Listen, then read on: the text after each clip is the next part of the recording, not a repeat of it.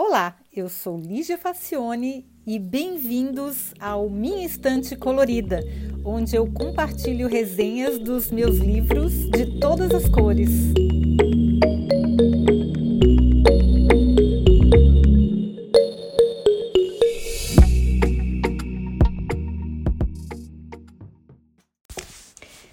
Bom, hoje a gente vai falar sobre o livro chamado Originals: How Nonconformists Move the World. E numa tradução bem livre, seria alguma coisa como originais, como os não conformistas mudam o mundo, do Adam Grant. Bom, esse autor, ele já eu já, já sou fã dele desde aquele, de um livro que já foi resenhado aqui no podcast, é só vocês darem uma procurada, que se chama Give and Take que é o dar e receber. Então esse esse autor ele é muito reconhecido, ele é um, um dos principais professores da Universidade de Wharton e ele foi escolhido entre os 25 mais influentes pensadores e pela revista Fast Company, uma das 100 pessoas mais criativas nos negócios. E o primeiro livro dele, que é o Give and Take, vale muito, muito a pena ler. Eu recomendo vocês escutarem quem não ouviu aí o podcast sobre o Give and Take, porque ele realmente muda um pouco a percepção que a gente tem dos nossos relacionamentos. Mas o Originals, ele foi publicado em 2016 e tem algumas informações muito, muito interessantes. É daqueles livros também que quebram um pouco as certezas que a gente tinha e joga por terra algumas coisas do senso comum e faz tudo ficar mais interessante e mais curioso. Bom, ele escreveu esse livro em oito partes e ele fala principalmente sobre o perfil e as práticas das pessoas inovadoras. Então, esses originals que ele está falando são as pessoas mais inovadoras e mais criativas. E aí eu vou destacar as partes que para mim mais surpreenderam por derrubar os mitos que para mim pareciam óbvios. Então eu não vou falar sobre as oito partes porque vai ficar muito longo, mas vou falar sobre algumas. A primeira parte que me surpreendeu muito é onde ele fala sobre riscos. Por exemplo, no capítulo 1, onde ele fala da destruição criativa, eu achei que ia ler o de sempre, que os empreendedores são pessoas com um nível de ousadia acima da média, que nascem com uma espécie de imunidade biológica ao risco, que são radicais, que não têm medo de nada. Inclusive, a palavra entrepreneur, que é empreendedor em inglês, que foi cunhada pelo economista Richard Cantillon, significa aquele que carrega o risco ou o portador do risco, que são os empreendedores. Pois é, aí o Adam Grant vem e conta que um estudo conduzido por dois pesquisadores por mais de 12 anos e com cerca de 5 mil empreendedores, ou seja, não é assim achismo, ele realmente é uma pesquisa grandiosa. E pegou empreendedores de todas as faixas etárias. Mostraram justamente o contrário disso. Olha só como tem falácia nesses livros, né? Os empreendedores mais bem-sucedidos são bem avessos aos riscos. Acredita num negócio desse? Olha só que interessante. A primeira descoberta surpreendente é que a maioria esmagadora dos inovadores manteve por anos um emprego em tempo integral e empreendia nas horas vagas, ou seja, nas noites e nos finais de semana. Então você aí que está ralando, que tem um emprego que não gosta muito, mas está tentando desenvolver o seu negócio nas horas vagas, você não está sozinho. E a explicação faz sentido, olha só. Sem a pressão de ter que pagar as contas mais urgentes de subsistência, que é quando a pessoa chuta o pau da barraca e resolve empreender do nada, e é possível que, se você, não, você já tem um salário para pagar as suas contas, é possível se concentrar em desenvolver um produto bem acabado. Se a pessoa está endividada, quase falindo e precisa urgentemente vender, aí dá o produto como terminado antes dele estar realmente pronto. Isso aqui eu não sabia antes de ler esse livro, mas o sócio do Steve Jobs na Apple, o Steve Wozniak, ele continuou trabalhando como engenheiro em tempo integral na HP, mesmo após ter terminado o desenvolvimento do Apple I. Só depois que a empresa começou a dar realmente lucro é que ele se sentiu seguro e pediu demissão. Olha só, gente, a Apple no começo. O Larry Page e o Sergey Brin, que eles consideraram vender o Google porque o projeto estava atrapalhando o doutorado de ambos. E eles podiam perder a bolsa de estudo que eles tinham, porque eles tinham que investir, eles tinham que dar conta lá dos, dos artigos que eles tinham que publicar no doutorado. E só que eles estavam tocando a empresa que se chamava Google nas horas vagas. E aí eles estavam pensando, ah, acho melhor a gente vender a empresa para a gente poder acabar o doutorado. Olha só, ainda bem que ninguém comprou, ainda bem para eles, né? Porque a dupla defendeu as teses e daí pôde trabalhar full time no buscador. Olha só. O Brian May estava no meio do doutorado em astrofísica, ó louco, gente, quando começou a tocar guitarra no Queen. Só depois da defesa da tese dele é que ele pôde se dedicar mais, com mais é, exclusividade e compor We Will, We Will Rock You, que é uma das músicas mais é, famosas do, do Queen, né? We Will Rock You. Lembra dessa? Eu me lembro daquela gotinha dançando. Tem um videoclipe muito engraçado de uma, de uma gotinha dançando essa música e cantando. Uma gotinha de água. Bom, que mais? Outro exemplo, o cartunista Scott Adams, criador do Gilbert, continuou trabalhando em tempo integral na Pacific Bell por sete anos depois da primeira tirinha ser publicada nos maiores jornais dos Estados Unidos. Quer outro exemplo? Stephen King trabalhou como professor. Stephen King todo mundo conhece, né? Um autor famosíssimo de livros de suspense. Ele é, nossa, muito respeitado, é, traduzido em todas as línguas possíveis.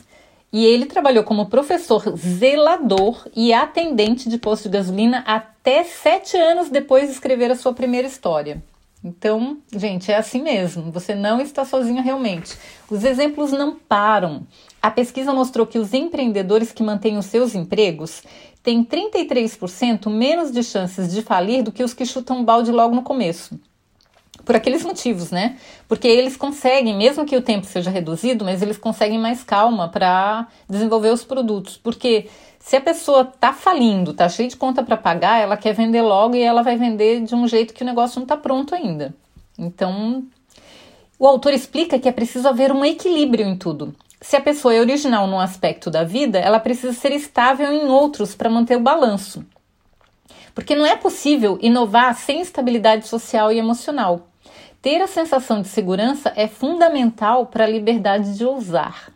Os melhores empreendedores não maximizam os riscos, ao contrário, sempre tentam diminuir ao máximo o risco, ou mitigar esse risco, ou seja, diminuir as consequências que os eventos negativos podem causar caso eles ocorram.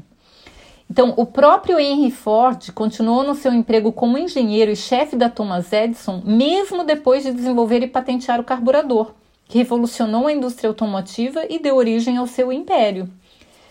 Então, até o Henry Ford. Mesmo Bill Gates, que abandonou a faculdade, administrou as faltas durante um ano inteiro para não perder a vaga, até ter certeza que o seu negócio ia dar certo. Então, não é que ele ele ficou lá meio que enrolando para não perder a vaga da universidade, porque ele não sabia se o negócio ia dar certo ou não. Esse tipo de comportamento de alto risco por um lado e convencional no outro é normal no mercado de ações. Os portfólios sempre têm um mix de ações de risco e outras mais estáveis. Isso acontece porque os inovadores, mesmo os brilhantes, são pessoas mais comuns do que se imagina. Morrem de medo são inseguros e, em muitos casos, precisam de um grande empurrão da família e dos amigos para continuar. Você conhece bem casos assim, né? Não é fácil empreender e realmente todo mundo tem medo, tem pavor. É uma coisa arriscada, a probabilidade de dar certo é alta, de dar errado é muito alta, então precisa bastante de apoio. E não acredite naqueles discursos bonitos de empreendedorismo de palco. Aquela segurança toda, na maioria das vezes, é só fachada. Na verdade, está todo mundo morrendo de medo de dar errado. E, as, e a, probabilidade, a probabilidade de dar errado é grande mesmo. Então, o outro ponto que eu achei interessante que ele fala aqui é o que ele chama de déjà vu e vu que é um déjà vu ao contrário. Ele, ele cria esse termo que é o déjà vu, todo mundo conhece, né? Aquela sensação de que a gente já viveu uma situação antes. E aí ele inventa o vujade, que é o contrário, que é olhar para uma coisa familiar como se fosse a primeira vez, ou seja, de um jeito totalmente novo. É o, o que muda é o olhar que é o novo. É o contrário do déjà vu, que é a sensação de que eu já vi antes. É o vujade, que é eu olho uma coisa que eu já conheço como se fosse a primeira vez que ele estivesse olhando. Isso permite que a pessoa seja inovadora mesmo dentro de uma empresa ou fazendo o mesmo trabalho. Então, a, a, a chave aí é dar um refresh no olhar, olhar com os olhos de uma criança ou com os olhos de uma pessoa que está vendo aquilo, aquele trabalho, aquele projeto, aquele produto, aquele processo, pela primeira vez na vida, olhar com olhos curiosos. A outra coisa que ele fala, que eu achei muito interessante, é que a quantidade é muito importante para a qualidade. Na verdade, isso aí a gente já sabe, né? Que, pelo menos no, no caso da inovação, que a gente precisa ter muitas ideias para ter aproveitar talvez uma. Então, quantidade sempre foi importante, mas ele fala uma coisa bem interessante aqui, olha só. Ele mostra estudos que confirmam que não só a quantidade é muito importante, mas que ela é fundamental. Não é possível ser excelente sem produzir bastante. Para gerar algumas dezenas de obras-primas, Mozart compôs mais de 600 peças antes de morrer. E ele morreu aos 35 anos, gente. Então, 600 peças para uma pessoa que só viveu até os 35 anos, ele produziu muito. Bom, ele, ele morreu com os dedos deformados, né? De tanto treinar e tanto tocar piano, é, ele era compulsivo mesmo. Mas dessas 600 peças, a gente só conhece algumas dezenas, porque ele teve que produzir muito para pegar a nata lá, né? O Beethoven, por exemplo, produziu 650 peças e Bach mais de mil. O acervo de Picasso inclui 1.800 pinturas, 1.200 esculturas, 2.800 cerâmicas e 12 mil desenhos, além das tapeçarias e outros experimentos que ele andou fazendo. Então ele era realmente um, muito produtivo, muito compulsivo. Ninguém pega e faz, faz uma, faz duas pinturas e as duas vão ser as melhores do mundo e conhecidas e famosas e ele vai ficar milionário com essas. Ele tem, as pessoas têm que produzir muito. Outro exemplo que ele dá é do Einstein. O Einstein publicou 248 papers. Gente, olha isso! Tem gente que publica 10 papers e se acha o rei da cocada preta e que é muito genial. Gente, 248 papers é muito paper. É muito artigo. Só que pouquíssimos tiveram realmente impacto. Sei lá, talvez 10, 15 no máximo.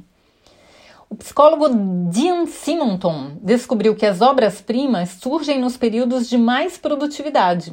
Thomas Edison, por exemplo, tem 1.093 patentes registradas. Nossa, quantos vocês têm? Eu não tenho nenhuma. Mas menos de uma dezena foi realmente revolucionária. Olha só, de mil, menos de uma dezena. Então é 1%, gente. É, é, tem que produzir muito para alguma coisa realmente prestar. Ele diz que muitas pessoas não são originais porque geram poucas ideias e se contentam em refinar obsessivamente as primeiras ideias. Então é por isso que a pessoa não é original. Ela gera pouca ideia, ela, ela faz pouca coisa, tem que ser muito produtivo mesmo para alguma daquelas coisas realmente prestar. Estudos do psicólogo desse Simonton concluíram que são necessárias no mínimo 25 ideias para chegar a uma original. Na verdade, eu já li que, que em outros, outras fontes que 100 ideias são o mínimo para se chegar a uma original. Isso aí varia muito, depende da ideia, depende do tema, depende de quão manjado é o tema. Enfim, mas assim, não é tendo três ideias e se apaixonando pela segunda que a pessoa vai revolucionar alguma coisa. Isso aí a gente já sabia, né? Mas Agora a gente tem é, evidências. Outras áreas do conhecimento, isso aí, essa parte foi muito bacana, que também não é uma novidade, mas é, é, é uma coisa muito interessante. Para se ter ideias originais, é, é, necessário ampliar as áreas de conhecimento. Isso aí a gente já sabia. O Grant apresenta uma tabela que mostra, por exemplo, que os ganhadores do prêmio Nobel costumam ter hobbies relacionados a desenho, pintura escultura com uma frequência sete vezes maior do que a média dos cientistas. Olha só, eu já tenho como hobby o desenho, só falta o Nobel agora. o Nobel e um cérebro novo, né? Para aprender tudo aquilo. Bom, escrever poesia, ensaios e histórias curtas são 12 vezes mais frequentes e trabalhos manuais relacionados à mecânica, eletrônica e marcenaria 7,5 cinco vezes mais frequentes entre os ganhadores do prêmio Nobel do que a média dos cientistas. Agora, mais incrível, olha só que bacana. Os ganhadores de prêmio Nobel que dançam, gostam de mágica ou fazem teatro amador chegam a ser 22 vezes mais que seus colegas não ganhadores. Ó, e a gente achava que isso aí também é para derrubar um mito de que cientista é aquele cara obtuso, é nerd, que não gosta de nada, que só, só estuda o dia inteiro, não faz mais nada na vida. Olha só, gente, eles dançam e fazem teatro amador, coisa que muita gente aí que se acha muito criativa não faz. Então, olha só, é ganhador do, do ganhadores de prêmio Nobel, tá, gente? E o estudo descobriu que entre os empreendedores e inventores o fenômeno se repete. Então, gente, bora fazer teatro, dançar, ter hobbies, escrever poesia, histórias, desenhar, pintar, esculpir, cozinhar, enfim, fazer coisas diferentes, porque isso amplia a nossa capacidade de sermos melhores na área que a gente escolheu mesmo. Porque o repertório fica maior, não tem nenhuma surpresa nisso. Mas essa, essas evidências tornam ainda mais importante e mais clara a importância de a gente expandir as áreas do conhecimento. Aí tem uma, uma outra parte que ele fala sobre comunicar ideias, que é uma coisa muito interessante, é sobre comunicar ideias originais para as outras pessoas. Existem dois requisitos para que as pessoas realmente ouçam. Uma é o poder e a outra é o status. O poder envolve a autoridade sobre os outros e o status tem a ver com ser respeitado e ser admirado. Se a pessoa tem uma ideia original, não basta ter poder de mandar nas outras pessoas, seja por meio de um cargo ou seja por meio de dinheiro. Se ela não tiver status, ela não será respeitada entre os pares. Status não dá para comprar, tem que ser conquistado e está baseado nas contribuições que a pessoa faz ao grupo. Só assim é possível ganhar credibilidade para apresentar e ter as ideias aceitas. Registraram isso aí bem direitinho, gente? Então, é, é isso aí eu, eu achei muito bacana. Realmente, status, status não é agora no sentido de, de chique ou de rico. Status é uma questão de credibilidade. Você precisa ter credibilidade e ser respeitado e ser admirado, e isso não se compra, isso se conquista. Depois que a pessoa tem autoridade, que é poder e status, ela também conquista credibilidade para propor o que ela quiser. Mas sem isso, as ideias, sejam, sejam quais forem, encontram muita resistência. Por isso, a melhor estratégia é dar um jeito de pelo menos conquistar o status antes de apresentar qualquer proposta original.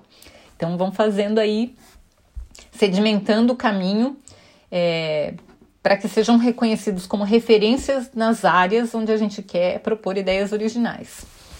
A outra questão aqui que ele fala é de deixar para depois que a procrastinação não é tão ruim quanto parece. Eu fiquei chocada, depois eu li mais outros trabalhos do Grant e realmente, de fato, ele tem um outro livro que depois eu também vou resenhar, que fala exatamente sobre isso, sobre a procrastinação. E é claro que ela não é a causa da criatividade, óbvio, né? Mas ela possibilita que as ideias ganhem tempo para amadurecer. A pessoa tem que entregar um trabalho e fica jogando videogame, na verdade ela está incubando as ideias e pensando no projeto em background, pelo menos teoricamente, né? E aí ela, na verdade, parece que ela não está trabalhando, mas ela tá. Tem muitas situações onde a gente passa por isso. Por último, o último aspecto que eu achei muito, muito interessante é cada, cada idade com seu estilo. Em caixas de sugestões de grandes empresas, as melhores ideias costumam vir de pessoas com mais de 55 anos. Olha que interessante isso, gente. Bom para mim, que eu já tô com 54, vou fazer 55 esse ano, começar a sugerir melhores ideias. Isso porque essas pessoas nessa idade, elas costumam gerar mais ideias do que a média. Olha, outro preconceito derrubado. A gente achava que eram os millennials que davam mais ideias, mas não. Pelo menos estatisticamente nos estudos que foram feitos. Em, te em, tecnologia, a média de idade dos fundadores de startups que conseguem investidores de risco é de 38 anos, hein, gente? Não é gente de 20 anos, não. Então não desanime se você tem 20 e poucos anos ou se você tem mais de 50, porque tem espaço para todo mundo. Por outro lado, há gênios que desabrocham cedo, por volta dos 20 anos, mas aí depois eles não conseguem mais produzir alguma coisa de útil. Isso aí são casos muito conhecidos, né, de pessoas que tinham um futuro promissor e o futuro promissor não aconteceu. aqueles é, gênios infantis e juvenis, é, enfim. É, são histórias bem. Eu me lembro de um filme que eu acho que eram Os Excêntricos Tannenbaum, que era uma, uma história bem antiga esse filme, que era uma família de jovens gênios. Todos eles tinham um futuro muito promissor, mas não aconteceu nada. Eles tiveram uma vida totalmente sem graça e sem nada de muito destaque porque era, era muito a expectativa era muito alta e acabou não acontecendo. Isso também é normal e é comum de acontecer. Às vezes a gente pega uma criança, um jovem, nossa, esse jovem é muito promissor, e no final acaba não se desenvolvendo por diversos motivos. Bom, o estudioso David Gellenson mostra que o motivo é que há dois estilos diferentes de inovadores: os conceituais e os experimentais. Os inovadores conceituais formulam uma grande ideia e a executam rapidamente, pois ela geralmente não requer anos de pesquisa e método. Já os inovadores experimentais resolvem problemas através da tentativa e erro, aprendendo e desenvolvendo mais ideias durante o processo. O Galenson diz que os inovadores conceituais são sprinters, ou seja, eles correm, eles são rápidos. E os experimentais são maratonistas, ou seja, eles andam por muito mais tempo. Então, sprinter é aquele corredor que ele corre muito rápido, mas uma distância muito curta, porque ele gasta toda a energia dele num período muito curto. Os maratonistas não, eles não andam, não correm tão rápido, mas eles conseguem correr muito mais tempo e muito mais quilômetros. Aí ele fala que entre os ganhadores de prêmios Nobel, a média de idade dos conceituais, ou seja, aqueles que ficam desenvolvem muito rápido e depois gasta tudo, é de 43 anos, e a média dos experimentais é de 61 anos. Então, se o inovador é conceitual, ele quer resolver logo o problema, mas ele não se dedica a amadurecer a solução, pois ele quer logo mudar de assunto. Já os experimentais ficam anos burilando a solução. Não tem nenhum certo e nenhum errado, são dois estilos diferentes. Então, tem mais um mundo de coisas interessantes nesse livro, de coisas bem originais e bem esclarecedoras. E eu recomendo demais a leitura. Espero que vocês tenham ficado motivados a ler o livro. Recomendo muito. Aliás, esse autor eu recomendo tudo que ele escreve, muito bom. Espero que vocês tenham gostado e até semana que vem.